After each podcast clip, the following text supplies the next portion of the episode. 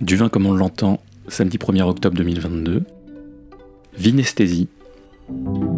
Service de boucher et dégustation de vin en musique. Avec Nathalie Ban, vigneronne nature, Emmanuel Perrodin, chef de cuisine et auteur, Noémie Boutin au violoncelle et Jeanne Bleuze au piano. Bon, tu te fais, en plus, tu te fais accompagner par le chef, là, c'est chouette. Manu, ça va les deux premiers plats? Écoute, c'est bien, je suis content de ce que j'ai envoyé. Je sais, pas, après, c'est pas moi qui les ai goûtés, donc euh, enfin, je suis content de ce que j'ai goûté. Oui, je veux bien, oui.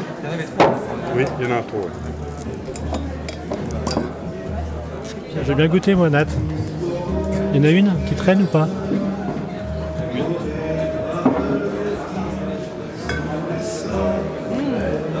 Ah.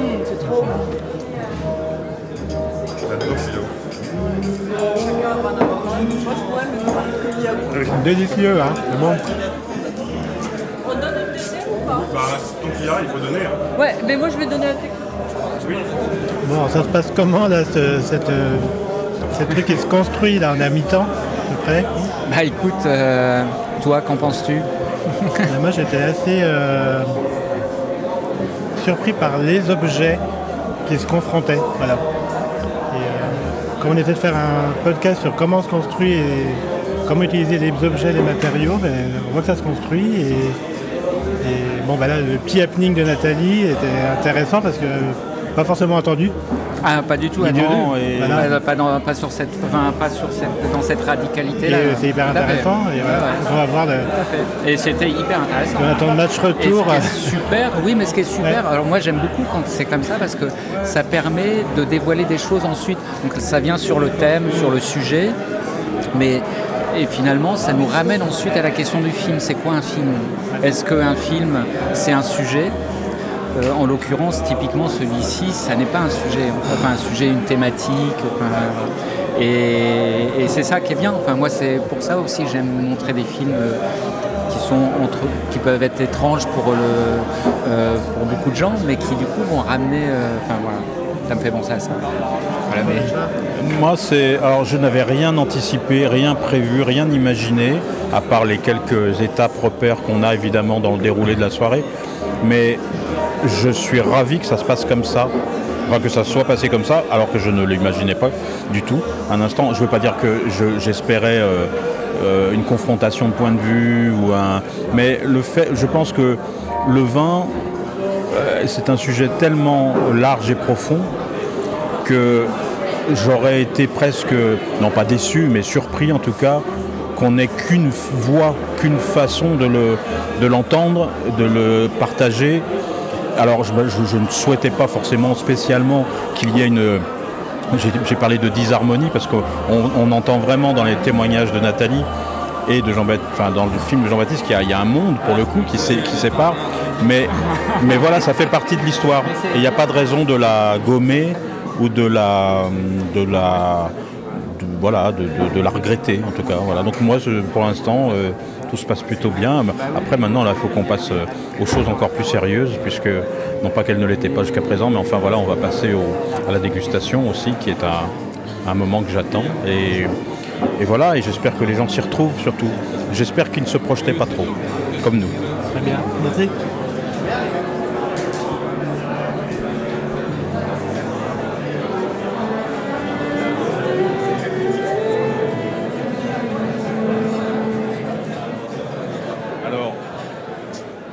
Y arriver. Je ne- je n'imaginais pas que servir du vin était une euh, telle prouesse, telle prouesse athlétique. Euh, on va reprendre avec, euh, avec Nathalie, Nathalie Ban et avec Emmanuel Perrodin. Je vais vous laisser tous les deux comme des grands. Je vais être juste sûr que tout le monde a été servi. Personne. Bah alors. Qu'est-ce que vous avez fait pour ne pas être... Ah ben voilà. Euh, alors ben on va vous servir. Vous, êtes deux. Donc il manque deux verres qu'on va vous servir euh, pendant que, pendant que Emmanuel et Nathalie euh, présentent déjà euh, le vin. Il faut encore ne pas boire de toute façon. Il faut encore façon, attendre il faut un tout encore petit être. peu. voilà. Je vous laisse. Merci beaucoup, Richard. Alors, que diable fait un cuisinier marseillais à Lyon pour parler du vin? Euh, outre le fait que la cuisine française n'est pas née à Lyon mais à Marseille, je vous raconterai cette histoire une prochaine fois. Non, je vous le dis bien volontiers en 30 secondes, j'ouvre une parenthèse. Et je le dis, non, non, absolument pas, absolument pas. En fait, il s'avère que cette ville euh, est née il y a 2600 ans de cela. Elle est née de la rencontre entre, entre euh, l'ici et l'ailleurs, entre les Grecs de Fossé et les, les Celto-Ligures gaulois, donc du sud, du sud de la Gaule. Ça va jouer un rôle essentiel, c'est que ce territoire-là, la cuisine, la cuisine marseillaise n'est pas du tout la plus ancienne. Les deux plus anciennes sont la béarnaise et la franc-comtoise. Et je ne dis pas ça parce que je suis franc-comtois.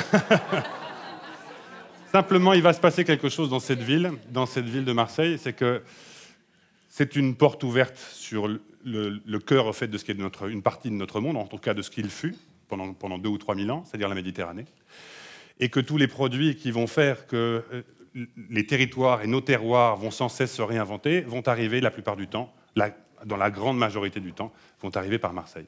Ses racines sont donc marseillaises, son cœur battant est évidemment lyonnais et son fêtage est parisien. Euh, donc voici, en fait, il s'avère qu'on s'est rencontré à Marseille avec euh, Noémie il y a quelques années de cela.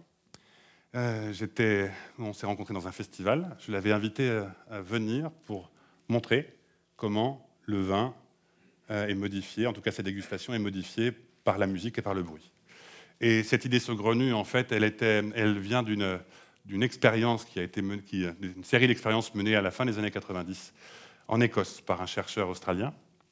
Il était financé par euh, je ne sais quelle, je ne sais quelle enseigne de supermarché qui voulait montrer comment euh, la musique influait sur, les, capacités enfin, sur les meilleurs achats ou sur les volumes de vente. De ces, recherches-là, il va tirer une série d'expériences qui, vont, dériver sur, une autre dégustation du vin, mais aussi d'autres dégustations. Vous pourrez, essayer ça aussi euh, chez vous. Et on a montré ça dans une, très belle installation d'Olivier Vadreau, à travers différents morceaux, montrer comment tout cela vit. À l'époque, c'était avec euh, des vins du Grand Quart Sud-Est. Aujourd'hui, c'est avec les vins de Nathalie Banne, qui se trouve en Sud-Beaujolais et qui est une vigneronne, une vigneronne vivante. Nathalie. Voilà, je sens mon cœur battre. Oui, c'est ça. Donc ouais, je suis bien vivante là. Il euh, faut que je me présente. Ah oui Qui es-tu? Où es-tu? Euh, Alors, je suis euh, une espèce en voie de disparition. Je suis 1,5% de la population active en France.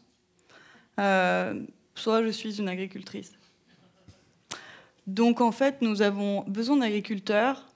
Euh, et malheureusement, pour inviter des gens à entrer dans l'agriculture, euh, je n'ai pas du tout envie, même si c'est une possibilité, je n'ai pas envie de vous vendre la bougie et l'eau du puits. Voilà. Pour inviter des gens, euh, des familles, pour nourrir des enfants, en fait, il va falloir qu'on ait une agriculture qui soit viable, donc un modèle euh, voilà, comme le mien par exemple, euh, avec un produit que je valorise et euh, où je mets beaucoup d'amour. Voilà, pour qui je suis. Et ton rapport à la terre, parce qu'il y a quelque chose que tu as apporté quelque chose de particulier dans le sud Beaujolais? Alors oui, c'est-à-dire que moi je viens pas du tout du milieu agricole, mhm. donc il a fallu tout que j'apprenne sur place. Donc moi je suis une néo-rurale, euh, je savais pas conduire les tracteurs, les engins, et je savais pas tailler la vigne, je ne savais rien faire. Donc j'ai appris sur le tas avec mon conjoint, qui euh, m'a quand même euh, appris. J'ai beaucoup été aussi toute seule, un peu confrontée à ça, parce que c'est pas facile, l'agriculture.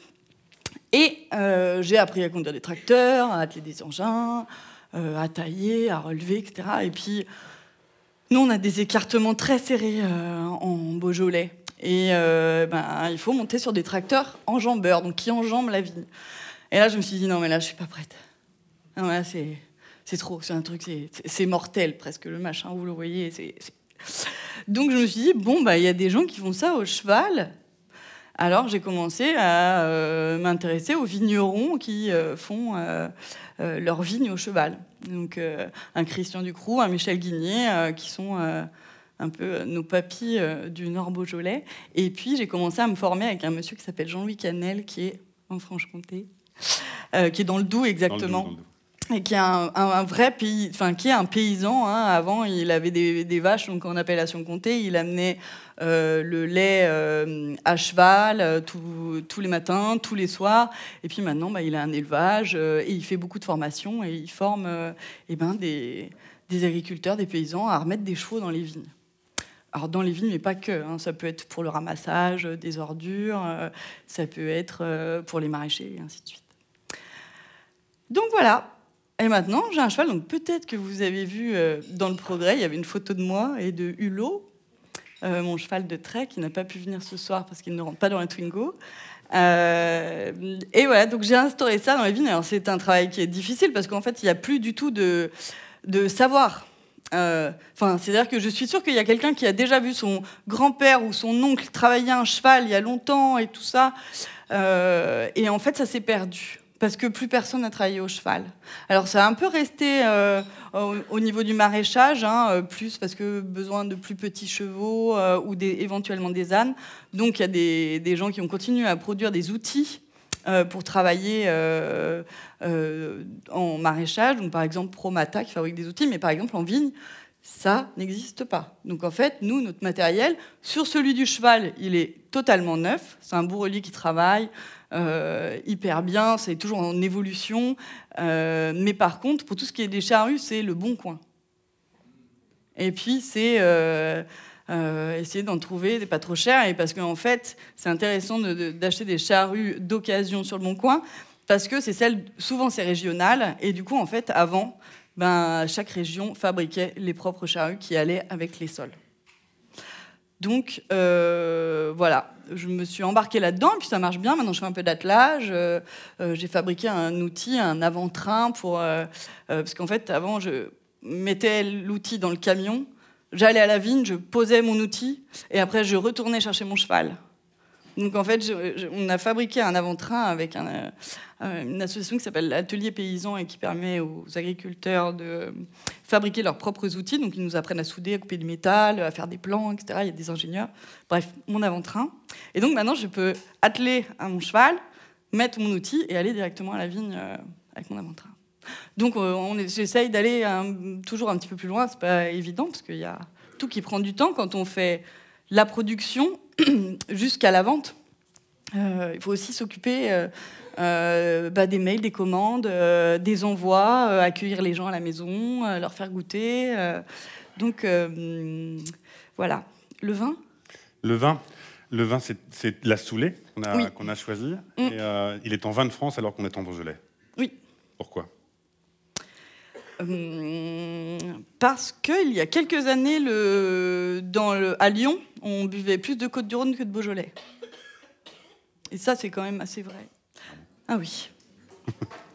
Une fois, j'avais fait un salon comme ça. il y avait un événement à Lyon et j'avais marqué Paris, New York, Tokyo. Finalement, il n'y a plus qu'à Lyon qu'on ne boit pas de Beaujolais, quoi. Euh, donc, ça nous dessert plus. C'est euh, onéreux, ça coûte de l'argent de faire partie des appellations.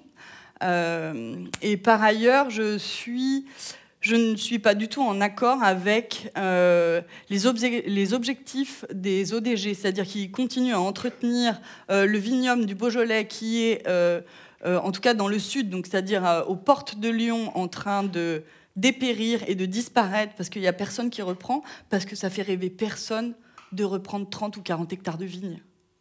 Il n'y a personne qui a envie de faire ça. Donc, euh, ben ça s'arrache, ça laisse en friche, et il continue à être sur un marché de Beaujolais nouveau avec euh, des, euh, du litre. le litre de vin dans le Beaujolais se vend moins cher qu'un litre de Coca-Cola. Donc voilà, je ne fais pas partie des appellations pour toutes ces raisons. Ça fait deux. c'est déjà bien. On va mettre le nez dans le verre, du coup. Oui. Et pour le sentir, parce que pour bien vivre cette expérience-là, il faut. Alors, il va falloir s'imaginer dans ce verre-là quatre, quatre gorgées différentes, au moins. Une cinquième serait la bienvenue. Euh, la première, pour voir comment il est maintenant. Alors, ce vin-là a été ouvert il y a à peu près une demi-heure de cela. Il est, il est dans cette pièce depuis deux jours, c'est-à-dire qu'il s'est acclimaté euh, à l'environnement de cette, de cette pièce. On n'ouvre jamais une bouteille quand elle, vient de, quand elle vient de voyager. Il faut lui laisser un peu de temps. Et donc on va, on va d'abord la sentir et puis la vivre, et puis y, mettre bien les mots qu'on veut. Euh, ne pas se sentir obligé par euh, un quelconque vocabulaire. Pour le coup, en tout cas, celui du monde sensible euh, est avant tout une affaire personnelle.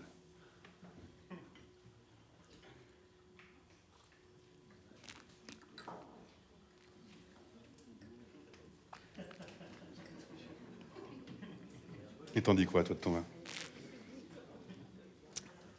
Il est Alors, encore perlant, ça c'est oui. sûr. Oui, parce que mes vins, en fait, ne sont pas euh, dégazéifiés. hein. Euh, Il y a beaucoup de, de vignerons qui vont euh, euh, dégazéifier à l'azote. Alors moi, je dégazéifie pas euh, parce que je trouve que ça amène un peu de fraîcheur au vin et ça permet qu'il qu'il dure dans le temps, enfin qu'il se conserve plutôt bien, puisque c'est des vins qui n'ont euh, vécu euh, aucun supplice, euh, ni de filtration, ni de collage, ni de thermovinification ou ce genre de choses barbares qu'on fait malheureusement avec les, avec les vins. Donc, Donc il, il est un là. petit peu sauvage. Oui, un petit peu sauvage, il est Un là. peu sauvage, je dirais. Un peu sauvage. Et qu'est-ce qu'il donne avec euh, un premier morceau? Juste une chose, vous laissez un peu le morceau vivre, 30 secondes, et puis vous commencez à boire à ce moment-là. Quand Emmanuel.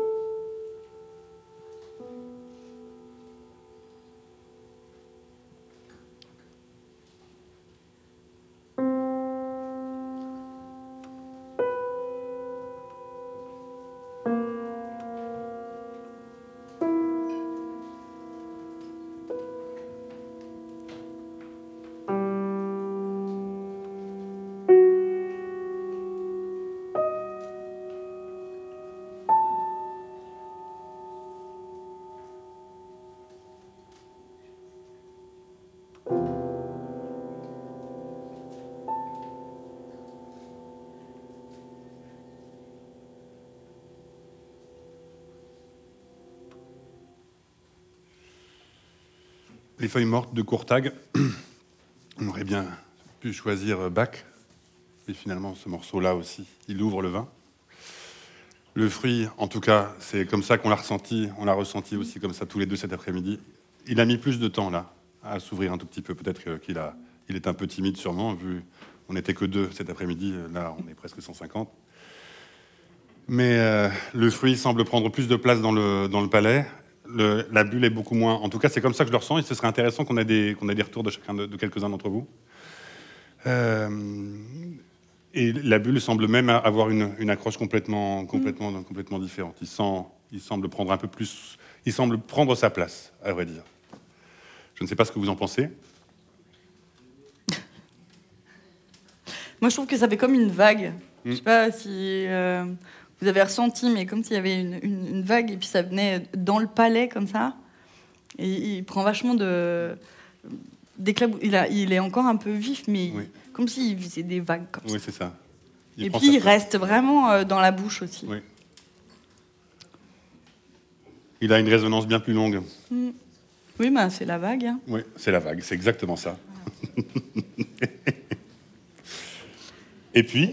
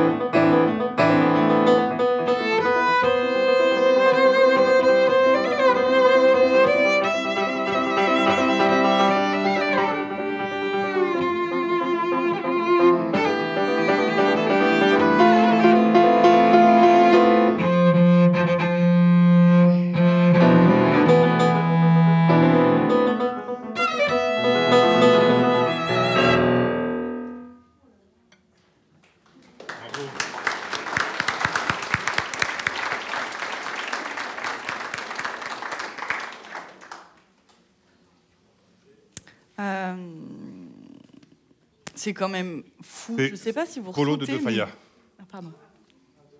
Oui, vous le réentendrez.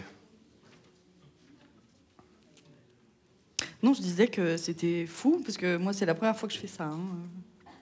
Enfin, tout à l'heure, on a fait, mais c'était la première fois aussi. Mais du coup, c'est la deuxième. Mais euh, c'est, je trouve ça étonnant, la manière dont ça change le vin. Et là, il a un, un goût presque métallique. Et, euh, et, et au palais, c'est âpre. On a la- Oui. C'est un peu âpre euh, en, en fin de bouche, là, ce qui reste dans... Comme si le fruit avait souvenir. disparu pour ne laisser que les baies, enfin les- que les rafles, que les rafles et un peu les, les quelques baies.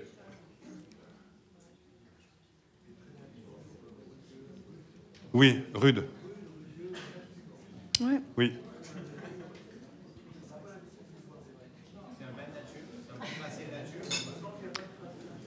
Il n'y a pas de classement euh, nature. Oui, tu as raison, il faut préciser. C'est un vin libre. C'est un vin libre. Oui, non, mais c'est très compliqué cette nomenclature de nature. Ce serait bien que tu la précises d'ailleurs, Oui, on peut en parce parler qu'on après. on entend, on entend plein de choses aujourd'hui et on voit des gros faiseurs euh, faire du vin dit nature, mais qui est en fait naturé, qui est en fait flash pasteurisé. Effectivement, pas de traces de soufre à l'intérieur et malgré tout, pas de traces de vie du tout. Ça, c'est une certitude. Je vais pas citer de. Enfin bon.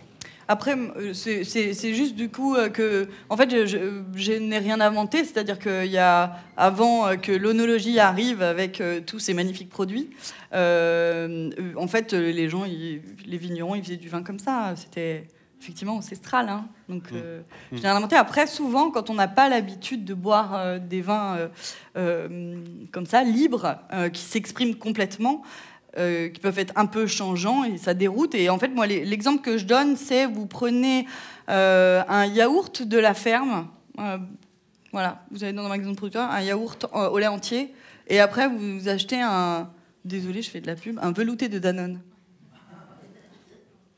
Bon, bah alors au début, quand ça fait longtemps que vous mangez des veloutés de Danone, que vous mangez votre yaourt fermier, là, vous goûtez, puis vous faites Oh, c'est grumeleux, ah, c'est acide, oh, il y a du petit lait. euh.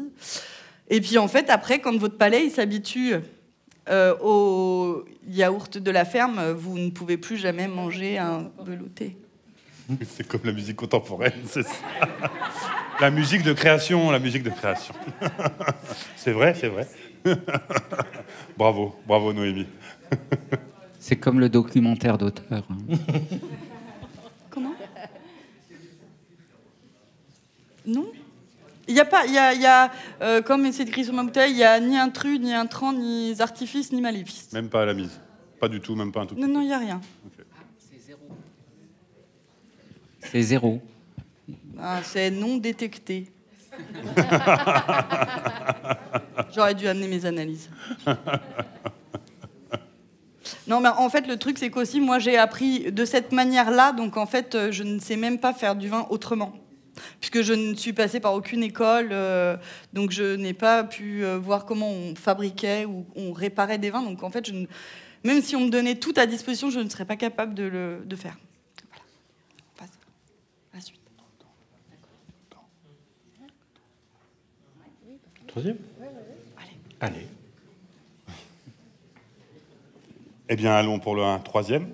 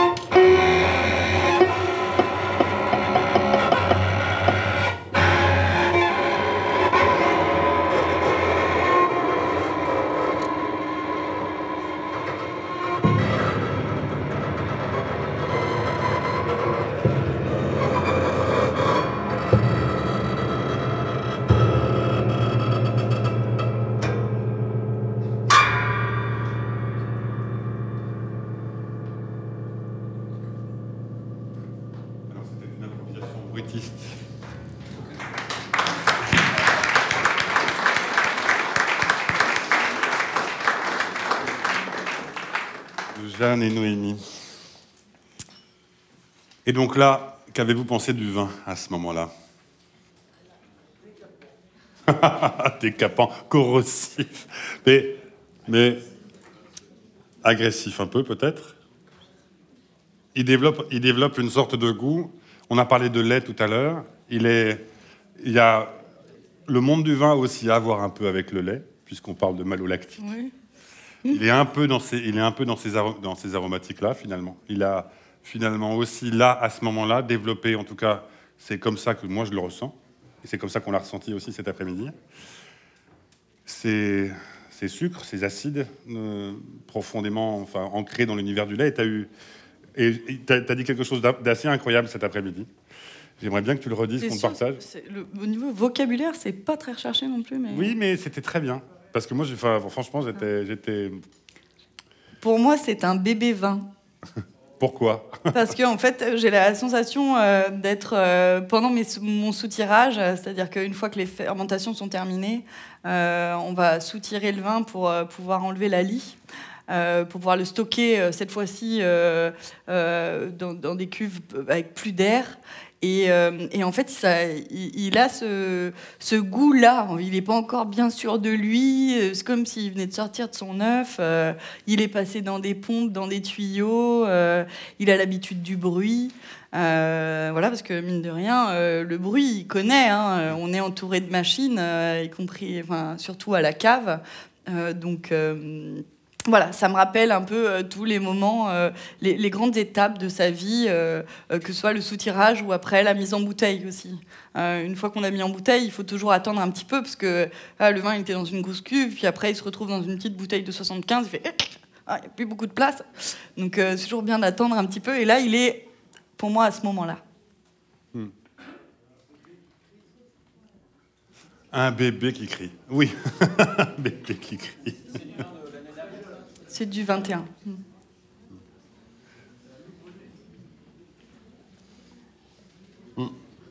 Il va lui falloir un peu de temps, je ne sais pas si vous, si vous, attendez encore un tout petit peu, il va lui falloir un tout petit peu de temps pour revenir à l'état, à l'état que vous aviez, dans lequel vous l'avez découvert en premier. Euh, et finalement, si jamais vous attendez même encore un tout petit peu, mais je ne suis pas sûr que vous alliez jusque-là, on ne sait pas, peut-être que vous l'aurez bu déjà intégralement, d'ici une petite demi-heure, 40 minutes, il sera entre l'état premier et l'état et l'état et l'état qu'a imprimé le premier morceau. Si jamais vous si jamais d'autres bruits ne viennent pas vous perturber. Ce qui était extrêmement intéressant dans cette, dans cette, dans cette façon de découvrir le vin, c'est de voir aussi, de montrer comment en fait les bruits qui nous entourent et ceux auxquels on ne fait plus vraiment attention et qui justifient aussi, à bien des égards, euh, le fait de parfois aller vers des zones où il y a plus de silence. C'est-à-dire que les bruits qui nous entourent la plupart du temps sont aussi des bruits qui nous évitent parfois de, nous regarder euh, clairement face à nous. Moi, ce que j'aime dans le vin, c'est aussi son rapport dionysiaque, c'est-à-dire euh, ce Dieu-là qui est euh, évidemment le Dieu, du, le Dieu qu'on réduit à un simple Dieu joueur de la folie, mais qui est aussi le Dieu du théâtre et le Dieu du vin le dieu du théâtre étant aussi une, façon, une première façon de représenter la politique. Il y a, énormément de choses derrière euh, le, vin, justement, et la capacité de, à, accepter de faire silence autour de ça pour pouvoir justement l'écouter, ou même en soi, accepter de, se regarder soi en se, en se, mettant de côté, en allant à l'extérieur un tout petit peu parfois du monde, à s'extraire un tout petit peu dans les zones de silence, justement, pour pouvoir être plus attentif à soi il y a de cela aussi dans, toute cette expérience-là. Reprendre, prendre finalement à rebours et à contre-pied l'expérience initiale, c'est-à-dire de, savoir combien nous pourrions dépenser plus à écouter tel type de musique ou tel type de musique, et finalement combien nous pourrions être plus à être à l'attention, attentif au silence ou à, à découvrir du vin en écoutant des morceaux inconnus. Ah. On a tenu ces 30 minutes, finalement, tu vois. Ça m'a amené, euh, parce qu'en vous écoutant tous les deux, ce que je trouve euh, fascinant, c'est que c'est comme si vous. Alors, c'est le vin qui est transformé par la musique, ou c'est notre perception du vin qui est transformée par la musique? C'est la bonne question. Et c'est la bonne question. Et l'expérience dont tu parlais qui a été menée, euh, elle conclut. Est-ce, enfin, est-ce que j'imagine qu'elle se pose cette question-là Oui. Et, c'est quoi les conclusions? La conclusion, c'est que c'est notre perception à nous qui est modifiée, à vrai dire. il est certain qu'elle joue sur ce. Elle joue aussi sur. C'est un liquide, donc c'est encore plus sensible, à vrai dire. Hein. Nous sommes, enfin, nous sommes avant tout liquides aussi, mais bon. Et puis le vin, c'est. J'en discutais avec un, un ami qui, qui, fut vigneron. Il vient de vendre ses vignes. Euh, Raymond de Villeneuve, qui avait le château de Roquefort à Roquefort-la-Bédoule, qui faisait un vin incroyable et qui disait que un vin devait aussi avoir le goût de l'eau. Euh, et j'ai trouvé, ça d'une beauté folle. Euh, et d'avoir cette. Ce qu'on pense qu'il n'a pas de goût finalement, alors qu'il y a une intensité. Il y a une intensité première dans, cette, dans cet H2O qui, qui, est vivifiant. Et du coup, évidemment que le vin a réagi, mais c'est avant tout nous qui avons réagi à ce que nous avons, à ce que, aux fréquences en fait que nous avons, que nous avons entendues. Il n'y a pas de. Enfin, c'est purement électro. Je ne saurais pas le qualifier exactement. Hein. Je ne vais, je vais pas m'aventurer dans des, dans des mots scientifiques. Je ne vais pas les, les maîtriser suffisamment. En tout cas, c'est clairement physique ou électrophysique ou électrophysico-chimique, je ne sais pas. Mais il y a de cela. Et c'est nous qui sommes vivants et qui réagissons à cela. Et heureusement, nous réagissons encore à cela. J'en suis, suis bien heureux. J'en suis bien heureux de, voir à quel point la musique rend vivant et en tout cas modifie aussi notre perception du vivant. Ça, c'est vraiment beau. Oh. Oui. Est-ce qu'il y a une musique qui va avec un vin Oui. Finalement, on peut mettre n'importe quelle musique, enfin pas n'importe quelle, on peut choisir la musique qu'on veut diffuser pour emmener Alors ça, c'est une vraie question, mais ça, pose une autre question, c'est est-ce qu'il y a une vérité du vin? Euh, Est-ce qu'il y a une... Parce que... Euh, vraiment, enfin, cette histoire de mots appliqués. Moi, j'ai commencé à faire des progrès dans. J'ai commencé à vraiment rentrer dans l'univers du vin quand j'ai commencé à me libérer du, vocabulaire, du vocabulaire imposé. Évidemment qu'il faut maîtriser un vocabulaire, mais c'est une fois qu'on l'a dépassé et qu'on a accepté de développer le sien propre et de savoir ce qu'on aime et ce qu'on n'aime pas, euh, y compris dans le, monde du, vin. Est-ce que, j'aime les vins de Bordeaux Est-ce que je n'aime pas les vins de Bordeaux? Est-ce que je préfère J'ai une impétence particulière pour les gamets et les vins du Jura, euh, enfin les Savagniens. Euh, mais il m'a fallu du temps pour pouvoir, pour pouvoir m'extirper en fait du, désir de l'autre, ou en tout cas de ce que pensait quelqu'un d'autre à ma place à propos du vin. Donc déjà, il faut, il faut déjà résoudre cette question-là. Euh, mais et, je pense qu'effectivement, on peut l'apprécier de très honnêtement. Je devrais peut-être pas dire ça, mais euh, je pense que Bach marche, marche presque marche bien souvent en fait pour lui donner pour lui donner de la pour oui pour lui donner de l'ampleur. Oui, c'est ça. Je vous dirai jamais avec quoi a été élevé mon vin alors. Mais dis-le, dis-le. Mais jamais de la vie. Bref, il y a des vignerons qui. Euh, je connais Lambert Spielmann qui euh, est en Alsace. Oui, en Alsace. Et lui, effectivement, sur chacune de ses cuvées, il met la chanson avec laquelle il faut euh, boire le vin. Euh, je trouve ça, plutôt euh, sympathique. Donc euh, effectivement, il y a des vignerons qui sont déjà dans cette expérience. il y a même des expériences où on, on, finit de vinifier en fait en, en, passant de la musique. c'est ça. À Montpellier, à Marseille aussi, c'est vrai. À Montpellier, c'est vrai, très vrai. Il y a des dames qui. Il y a, des, une, interpellation. Qui veulent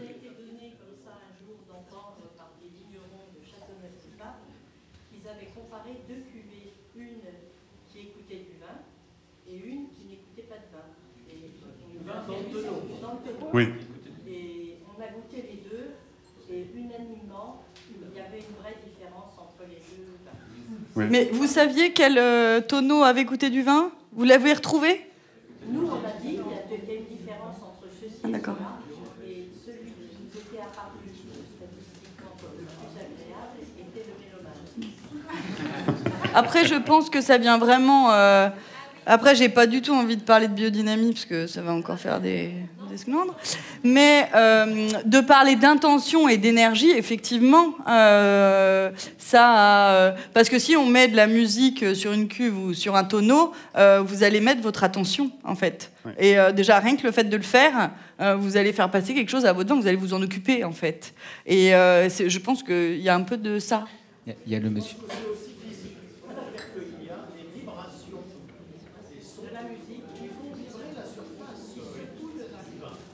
Peut-être.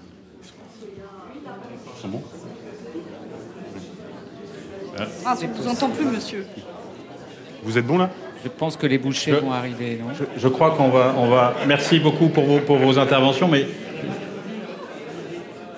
Oui, mais Nathalie nous, nous, dira tout euh, plus tard. je crois qu'on va, on a une autre expérience électrophysico-chimique à vivre et, euh, en l'occurrence avec le, service de, l'ensemble des bouchées restantes que, euh, qui ont été préparées par euh, Emmanuel Perrodin et, et aussi par Esther Perrodin, qu'on peut également d'ailleurs applaudir et remercier. Parce que... et, et remercier également Léonard, Jamila et, Oui, et Jérémy qui ont œuvré. c'est ça, œuvré. Et euh, pardon, j'oublie euh, Martin. Martin également, s'il vous plaît.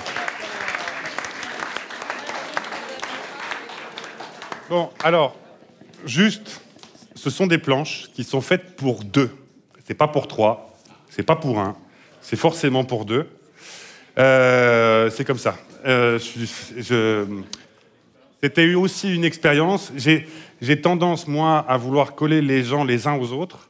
Euh, c'est- plus fort que moi. Euh, J'imagine de grandes tablées depuis quelques années où je force les. Enfin, je force les gens enfin, sont, sont collés les uns aux autres à moins de 50 cm les uns des autres, c'est-à-dire que la bulle, la bulle d'individualité a sauté.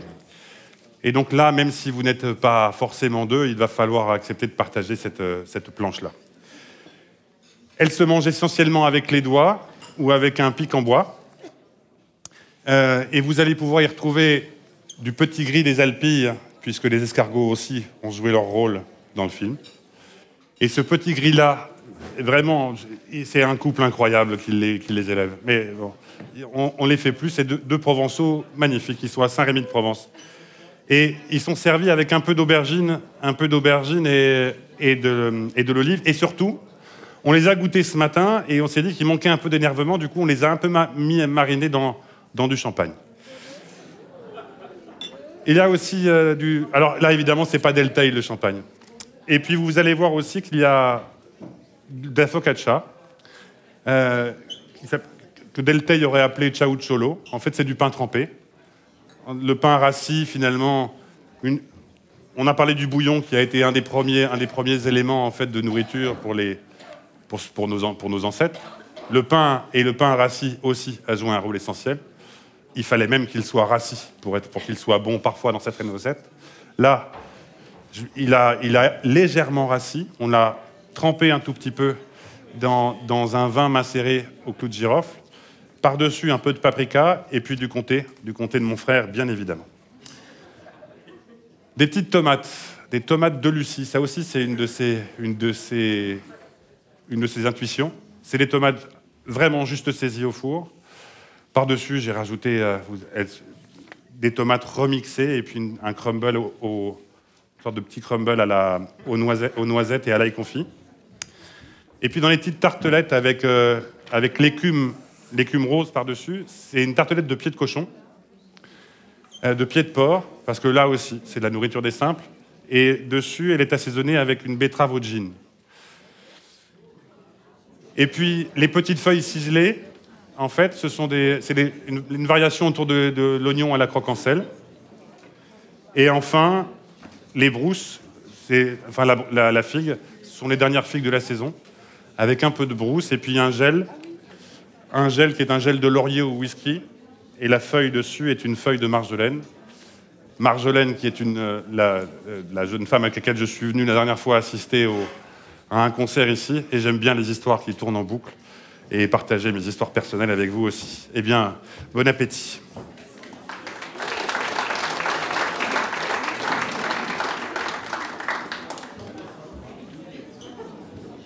Nous, nous allons finir le service et dès que le service est terminé, le récital de Jeanne et Noémie pourra commencer.